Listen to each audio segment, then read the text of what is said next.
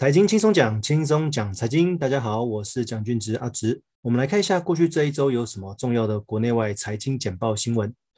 第一则新闻，彭博预言二零二二有八大风险。这八大风险分别是：第一个，Omicron 病毒与再度封锁；第二个，通膨威胁；第三个，联准会升息；第四个，大陆成长趋缓；第五个。欧洲政治震荡，第六个财源断水，第七个地缘政治风险，第八个粮价飙涨。其实这里面有很多都跟疫情有蛮大的关系，因为病毒一直变种，我们的疫苗有没有办法跟得上？那如果没有办法有效防堵的话，是否又有可能跟过去一样再次封城锁国？那这个就会影响一些物价，造成通膨。那也会影响世界各国到底要不要如期升息，甚至缩减过去购债或者是货币紧缩的一些政策。那这个预言到底准不准？我觉得我们明年时间到了，那这些就会一一显现。那我们再来评估说，这个对我们投资上面有没有什么样子的风险跟要注意的地方？不过原则上，二零二二的投资各位还是要谨慎一点。第二则新闻。原物料商品市场明年路崎岖。其实原物料因为通膨的关系，很多都在上涨。不过因为很多是热钱所造成的，那当然，如果现在疫情又开始变严重的话，有可能在相对的东西缺乏之下，原物料的价格有可能再次攀升。那原物料如果价格攀升，会不会受到升息而被压抑？哦，其实这里后面的变数还蛮多的。哦，无论是能源的价格，或者是铁矿砂子的价格，其实每个的影响的层面都还蛮广的。所以这边新闻是提到说，原物料的价格其实明年的波动还蛮大的。哦，有可能是因为疫情哦，所以造成上涨，也有可能是因为升息哦，抑制通膨的关系，让原物料的价格下跌。所以在投资原物料相关的东西，可能还是要谨慎一点。第三则新闻，欧洲担忧疫情，跨年大警戒。其实过去这几次的新闻，各位应该都有听到有关欧洲那边开始有一些些紧缩的措施，哦，降低人与人之间的互动。因为毕竟欧洲跟美国他们在打完疫苗的时候，很多人就开始不戴口罩了。那再加上这个 Omicron 的病毒威胁，导致很多人又开始确诊。现在每日的确诊人数又开始暴增了。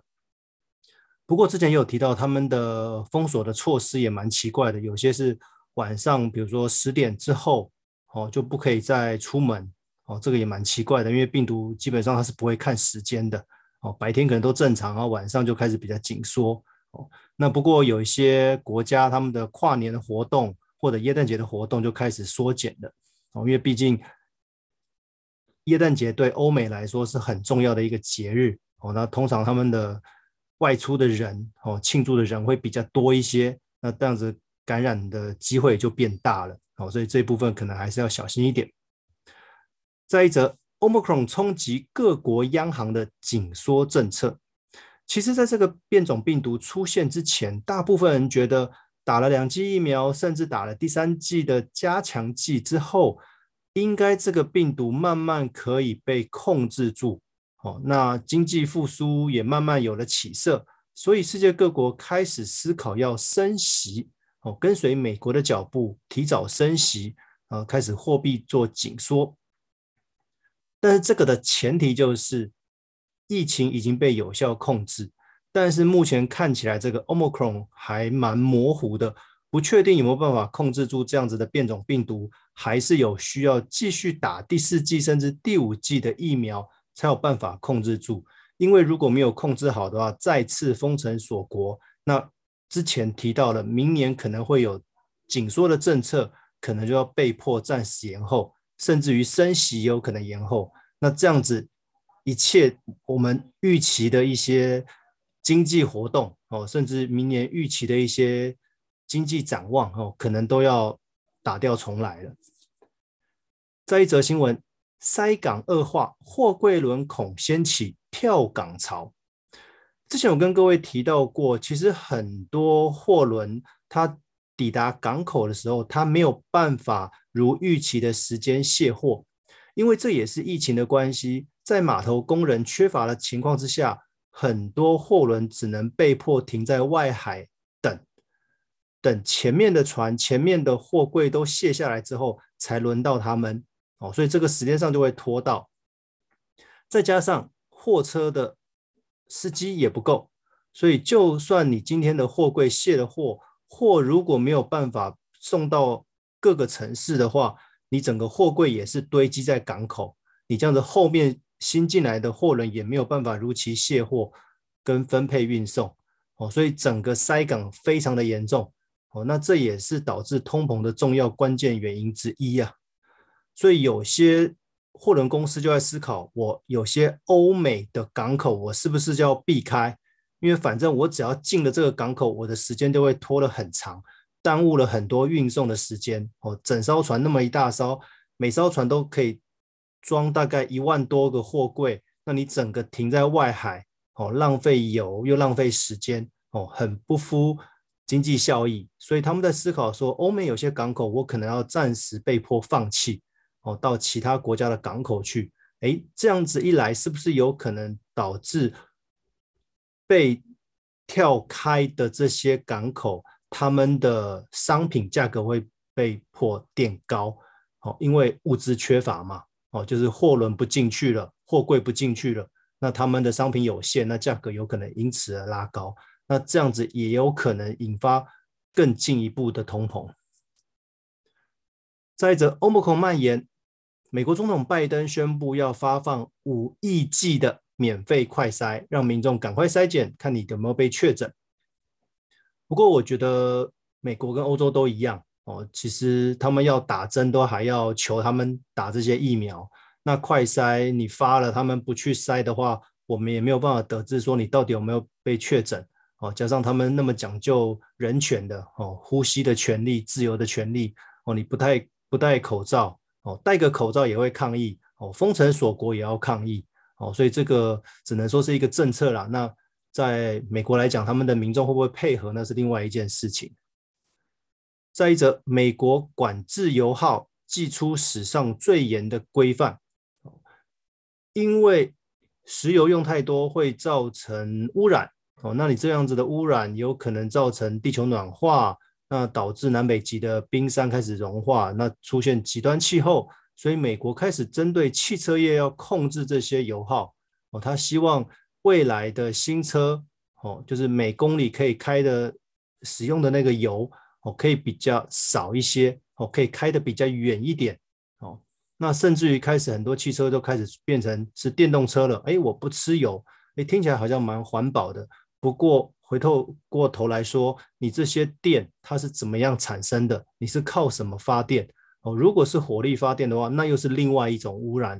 哦。所以其实，在环保跟经济之间，这个还蛮矛盾的。再者，澳洲央行最快明年二月 Q 一退场，这个只是预期哦，因为这个跟美国的时间还蛮相近的哦。美国是预计明年三月会缩减购债完成哦，之后可能就开始进入到升息的阶段。那澳洲会提早一点，他说最快可能明年二月，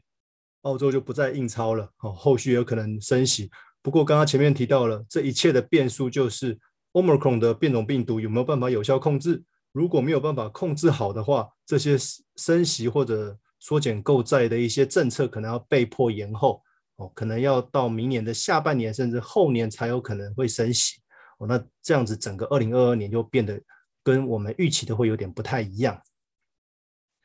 再一则最近的新闻，新冠疫情升温，中国西安紧急封城。哦，西安是呃半导体的重镇哦，他们因为刚好发现了有几百例的确诊人数哦，所以导致大概一千三百万的居民哦被迫封城哦，只能在家里面哦，就是停止上班上课哦。不过这个中国会那么严肃的看待，主要是因为明年的年初二月份就有。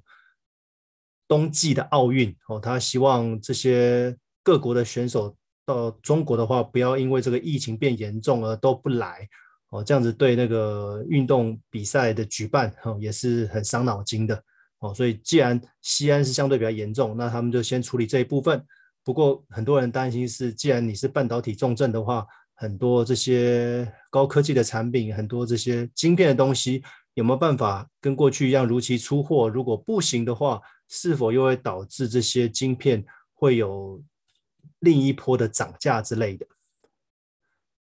这一则新闻，纯网络保险公司正式开放，这个指的是我们台湾这边哦。过去的各位应该知道，我们台湾有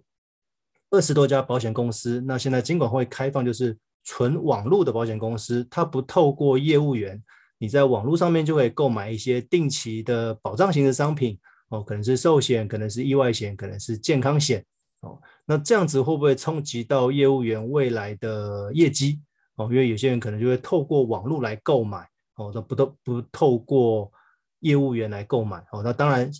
透过网络购买的费用会比较便宜一些，哦，不过后面这些理赔啊，甚至在核保上面，哦，会不会有一些盲点？哦，这个是有待克服。不过这个或许是一个趋势啦，哦，因为未来越来越多的东西都可以透过网络购买，你可以省下很多的人力成本，好，那这个就我们持续关注。好，以上的资料来源就是各大报的财经新闻，希望各位会喜欢。那本周的分享就到这里，谢谢。